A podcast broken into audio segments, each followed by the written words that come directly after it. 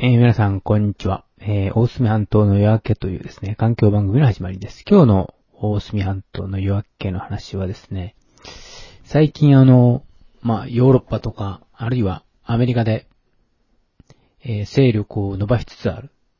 で、あの、太陽光発電に変わる、あの、発電システムとしてですね、え確立されようとしてきている発電システムの紹介をしてみたいと思っています。で、その発電システムはですね、太陽光発電ではなくて、太陽熱発電です。で、これは、太陽光発電の方は、光を直接電気に変えて発電するシステムであるのに対してですね、この太陽熱発電というのはですね、まあ、太陽熱を直接利用する。で、鏡に、えー光を、太陽の光を反射して、それをあの、まあ、中央にある高いタワーのようなところの一番高いところに光を集めて、えーそこで、えー蒸気発電をする。あるいはスターリングエンジンを動かすという方法をとります。えーそうして、ええーこれはあのシステムとしては、あの昔の火力発電、あるいは、えー原子力発電所と同じようにですね、蒸気発電をしているわけですから、えーそんなに高いコストでなくて作り上げることが可能になります。ただですね、24時間駆動をするために、えー非常にあの、高価な、えー蓄熱装置をですね、えー設置する必要が出てきます。これには、溶解塩と呼ばれるですね、まあ、そういう液体のやつをですね、それに、え蓄熱をして、そして夜間もそれを使って発電すると。で、蓄熱するとですね、だいたい500度ぐらいにはなるのではないかと言われています。で、この、やり方としてはですね、アメリカはその、夜間のその蓄熱装置を省いて低価格で、えー攻めてきていますし、ヨーロッパ EU の方はですね、スペインなので、えー非常に高効率の、えー夜間もその溶解塩などにですね、蓄熱して、えー駆動させて主力のあの発電機としてやろうというような計画が進んでいます。これがですね、今、あー言われている太陽熱発電システムの概要です。非常にですね、私はこの太陽熱発電というのは有効であると思っています。まあ、前回か、まあ話をした太陽熱温水器というのがありましたけれども、あれと一緒でですね、あれはあの温水を、あの、そのままお湯として使うと。あれはあの、あれを電気に変えて、えー温水に変えるとですね、温水というか、まあ、熱水にするということになると非常に、あの、効率が悪いわけです。に二段階、あの、通りますから、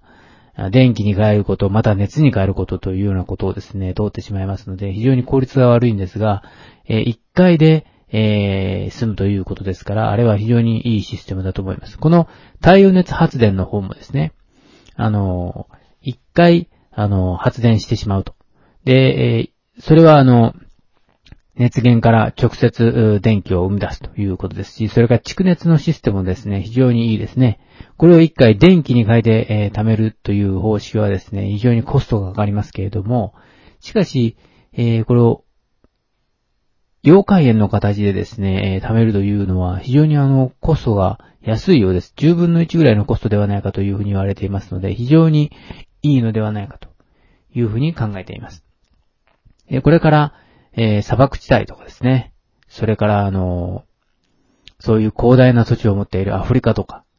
えーサハラ砂漠とか、中国などのですね、砂漠の中でもこういう発電システムは有効になっていくのではないかと思いますね。でもまあ、ヨーロッパ及びアメリカの方が先行してですね、この太陽熱発電を、あの、とても前に進めているように思います。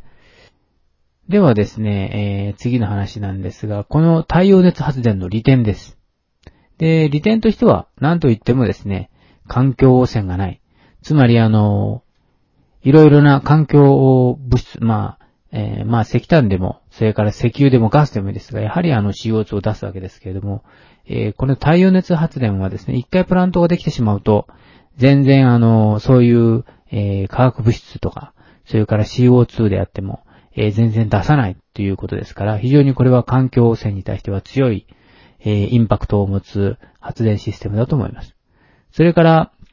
まあ、日本ではですね、少し台風が来たりとか、それから強風が吹いたりとか、そういういろいろな点がありますので、それの点をですね、解決できるようなシステム。えー、例えば高いタワーを使わないでですね、えー、低い、タワーを使ってですね、え発電システムを、え地下の方向に持っていくとかですね、そういうシステムを使って、できるだけ、え地上で高いタワーを使わないでですね、発電するシステムなどをですね、え今、日本も少しずつ開発しているようですので、そういうのをですね、使って、えやれれば、えうまくいくのではないか。あるいは、まあ、他にもハイブリッドの方法もありますし、併用するとかですね、そういうのもいいのではないかと考えています。で、これはあの、まあ、どこで開発されているのが多いかというとですね、やはりあの、これは、まあ、欧米ですね。えー、スペインであったり、あるいはアメリカであったり、そういうところがですね、非常にあの、えー、力を注いでいます。で、ヨーロッパの方でも、こう、高緯度の方になると、この、あの、太陽熱、えー、発電というのは、非常にあの、ちょっとインパクトがなくなるんですね。できるだけ赤道に近い、えー、砂漠地帯とか、そういう雨が降らないところの方が一番いいのだと思います。で、なんといっても、まあ、建設費と維持費が、えー、の費用せがかかればですね、あとはもう燃料費は不要だということですから、非常にですね、その点は、非常にこれはいいのではないかと思います。えー、これからですね、日本も、日本で、えー、まあ、作るシステムいいでしょうし、それからですね、日本だけではなくて、まあ、海外に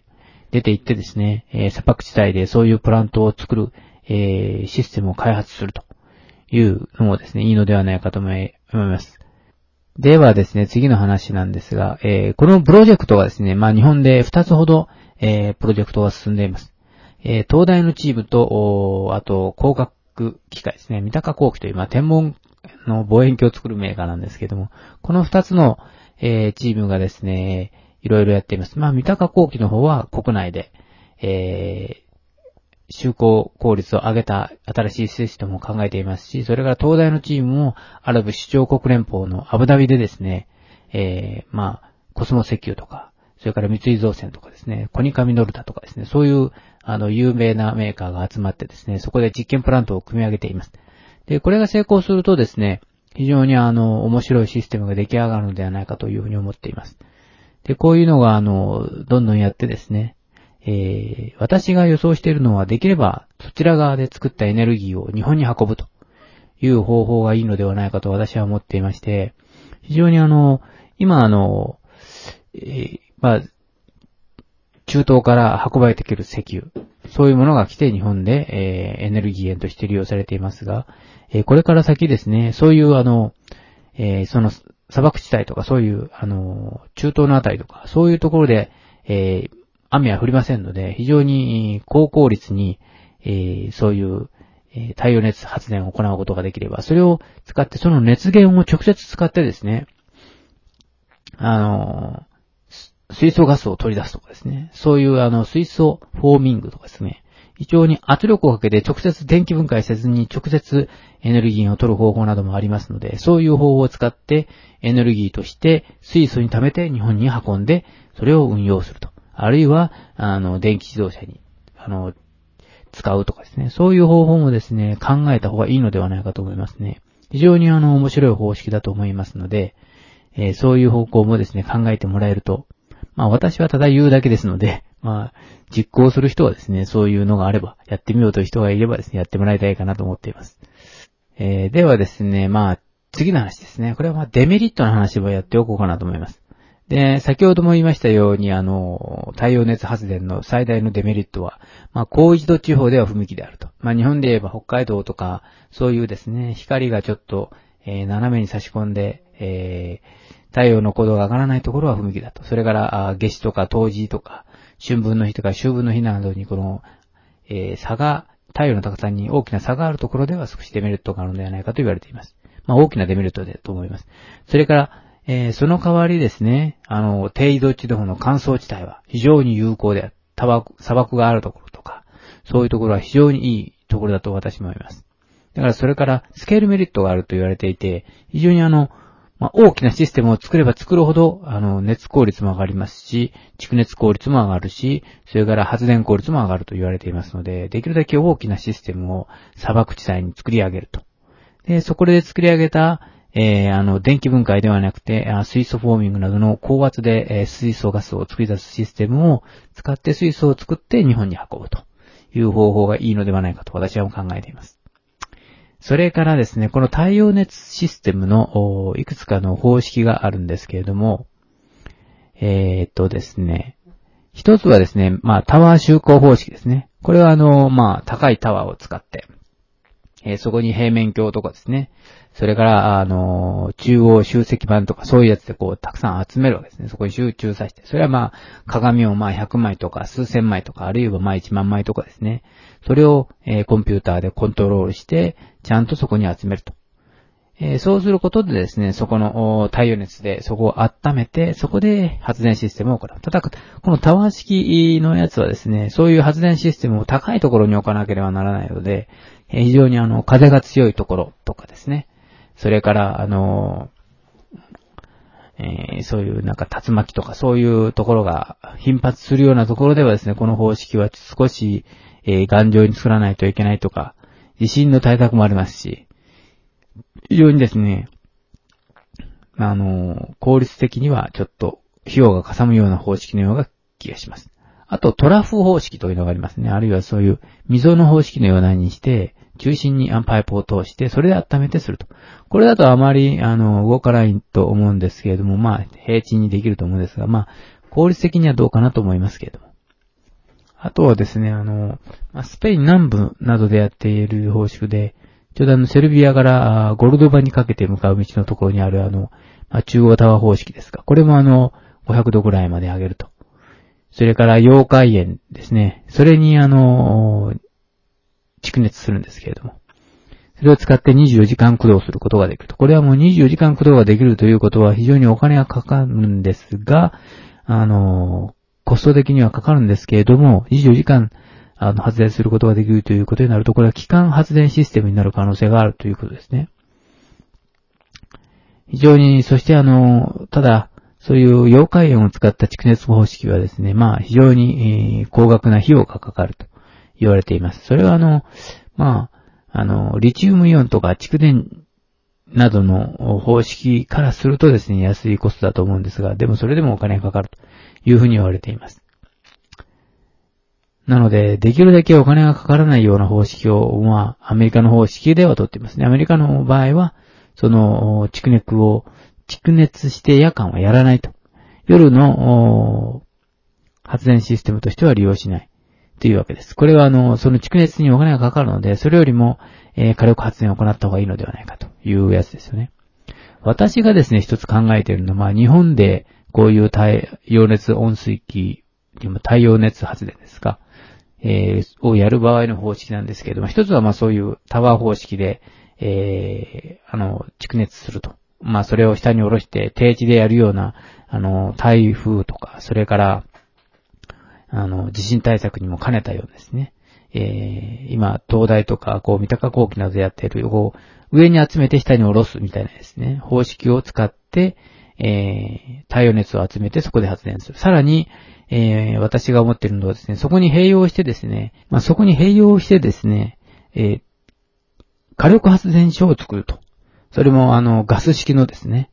えー、やつの発電方式を作って、そのガスの発電と、それから、えっ、ー、と、その、日本型のやつを組み合わせて、えー、雨が降った時でも十分にですね、ガスタービンを動かして効率を上げていく。そういう方式をとって、できるだけ、えー、一気にですね、あの、